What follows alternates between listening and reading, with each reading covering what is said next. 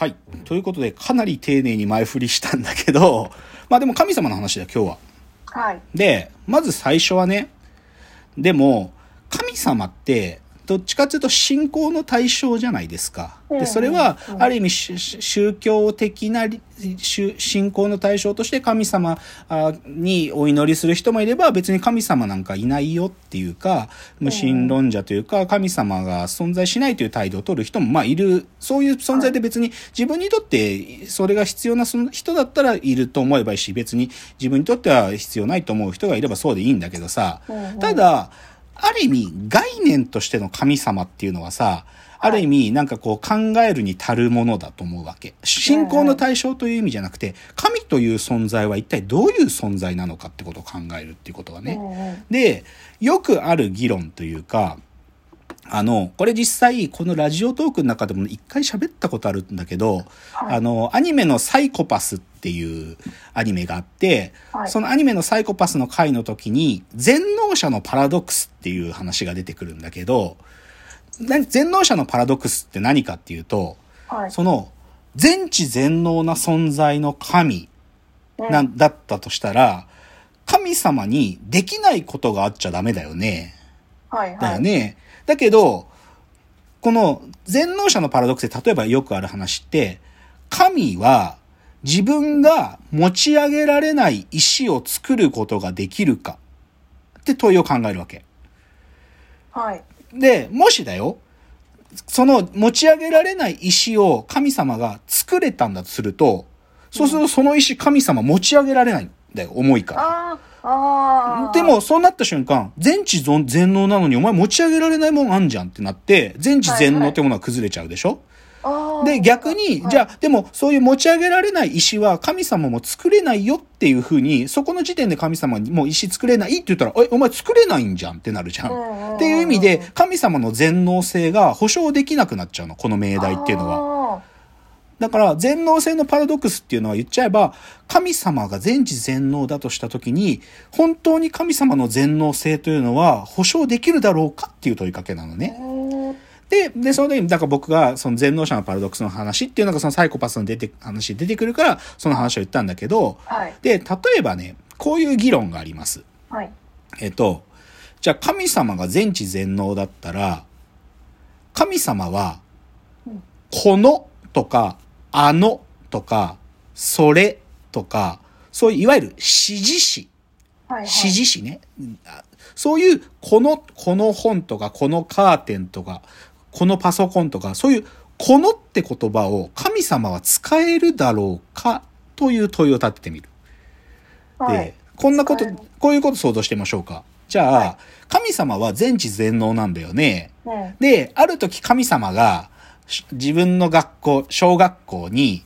あ自分が小学校の生徒だとして、神様が、なんか、授業見学に来たとするじゃない。はい。はい。神様が授業見学に来たとするでしょ？うんでもさ、神様は全知全能なんだからさ、その、初めて訪れたそのクラスだったとしても、そこにいる、じゃあ山田太郎くんとか、竹之内大輔くんとか、深谷桃子さんっていう名前は知ってるはずじゃん、神様にとって。はい。はい。はい。でさ、で、じゃあその授業参観に来て神様が授業を見学した後に、あ、すごく勉強してる、いい子たちがいて、あ、この子はすごく勉強がよくできるねって授業後感想を言ったとするじゃん。うん。で、その時にさ、神様が、この子って言ってさ、僕を指してこの子って言ったらさ、はっと思ってさ、俺、竹之内大輔って名前なのに、なんでこう神様この子とか言ってんの？こいつ本当は俺のこと知らないんじゃねって思うわけよ。だって、こ神様にとって、そもそもこの子とかあの子っていうのはさ、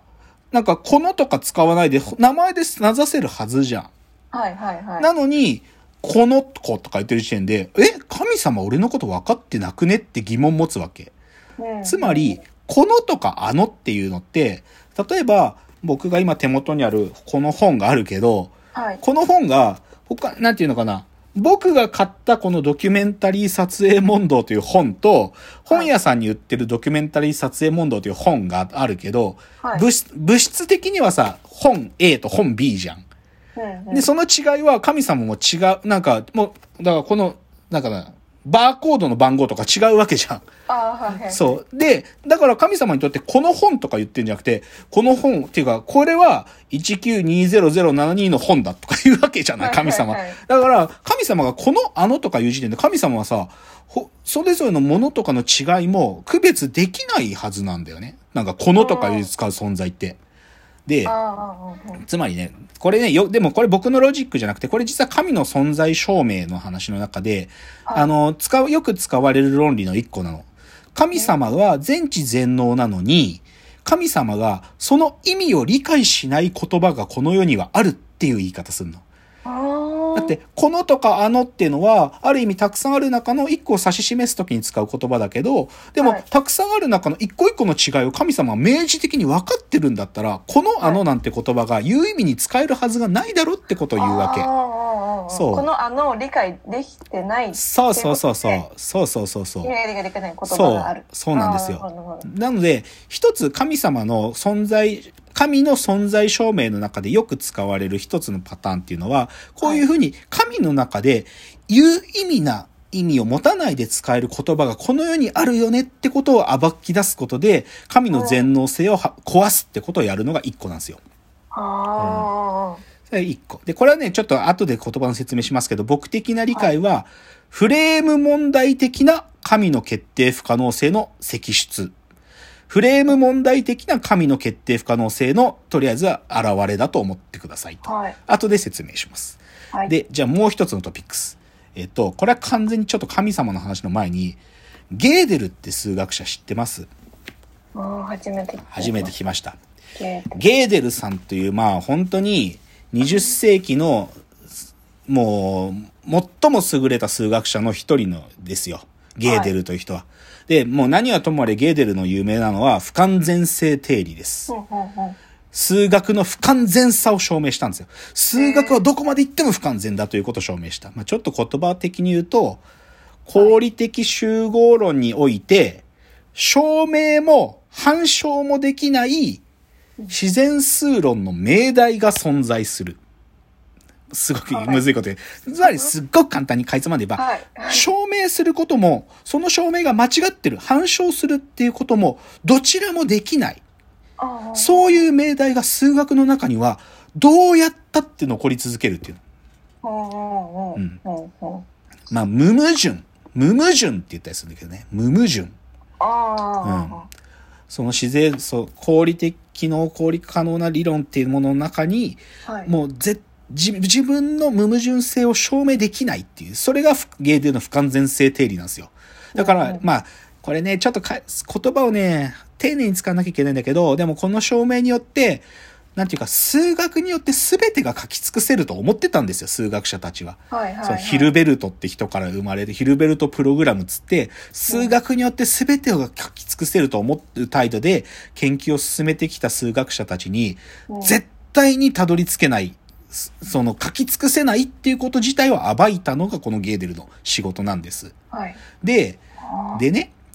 すごい端的に言っちゃうと、このゲーデルって人は、そういう大数学者ですけど、と同時に彼はね、敬虔なクリスチャンだったんですよ。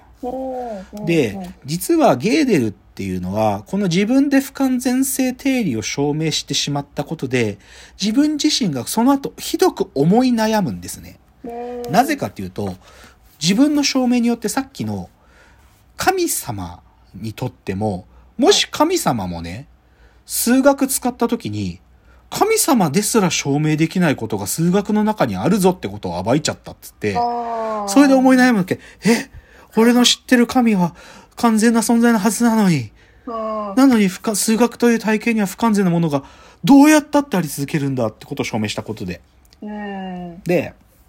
でね、まあ、で、実際、この僕今手元にこの高橋翔一郎さんって人の本で、ゲーデルの哲学、不完全性定理と神の存在論という本があるんですが、はい。まあ、ここにはそのね、ゲーデルのな苦苦悩や、はいもしくは、そのゲーデル以降の論理学者や数学者たちが、この神の存在論的証明にどう、ある意味、こう、まあ、向き合ったかってことは書かれてんの。うんうん。で、すごい単純に言っちゃうと、あのね、パトリック・グリムってやつがいるんですよ。あの、今だ、まあ、ニューヨーク州立大学で、今多分名誉教授だと思うんだけど、あの、パトリック・グリムの中にね、あ、パトリック・グリムってやつが、このゲーデルの不完全性定理を使って、神の不存在証明、神は存在しないっていう証明を彼がやったのね。はいやったっていうか、まあ、これ荒いんだけど。で、でね、まあ別にこの詳細はあまり追いませんよ。うんただ、なんていうのかな。すすごい、ゲーデルの不完全性定理を、ちょっとこのグリム的な言葉ですっごいかいつまんで言うと、うんかこの、この場合、神っていう、神ってあなた、神様のことあなたって言うけど、あなたが矛盾しないことをあなたは証明できないっていう命題が、ゲーデルのメメメッセージのすごい、なんかこう、ザクッとした言い方だよう。んつまりう、んあなたが矛盾しないことをあなたは証明できないっつって、まあ、このあなたを自分って言ってもいいけど、はい私が矛盾しないことを私は証明できないんだよ。うんゲーデルのうん定理から言えば。はいつまりはい、神様は、神が矛盾しないことを証明できないんだよ。神様自身が。で、でもこれってなんでこの問いが起動するかっていうと、はいはい神が、神自身について言及するからなんですよ。神があ自分の存在の確からしさを証明するっていう、神が自分自身にそのいろんなね、なんか完全性の問いかけを自分自身にさつ向けたときに、この神の自分が証明できないっていうこと自体が暴かれる。つまりこれはよく言われる言葉ではい自己言及ってやつです。自己言及。自分が自分について言及するときに絶対に現れるパラドックスなんですよ、これは。神が全知全能の存在とした時に自己言及できてないと全知全能じゃないから神じゃないねって話ですか？ちょっと、ちょっと時間なかったけど、こと、はい。言葉足します。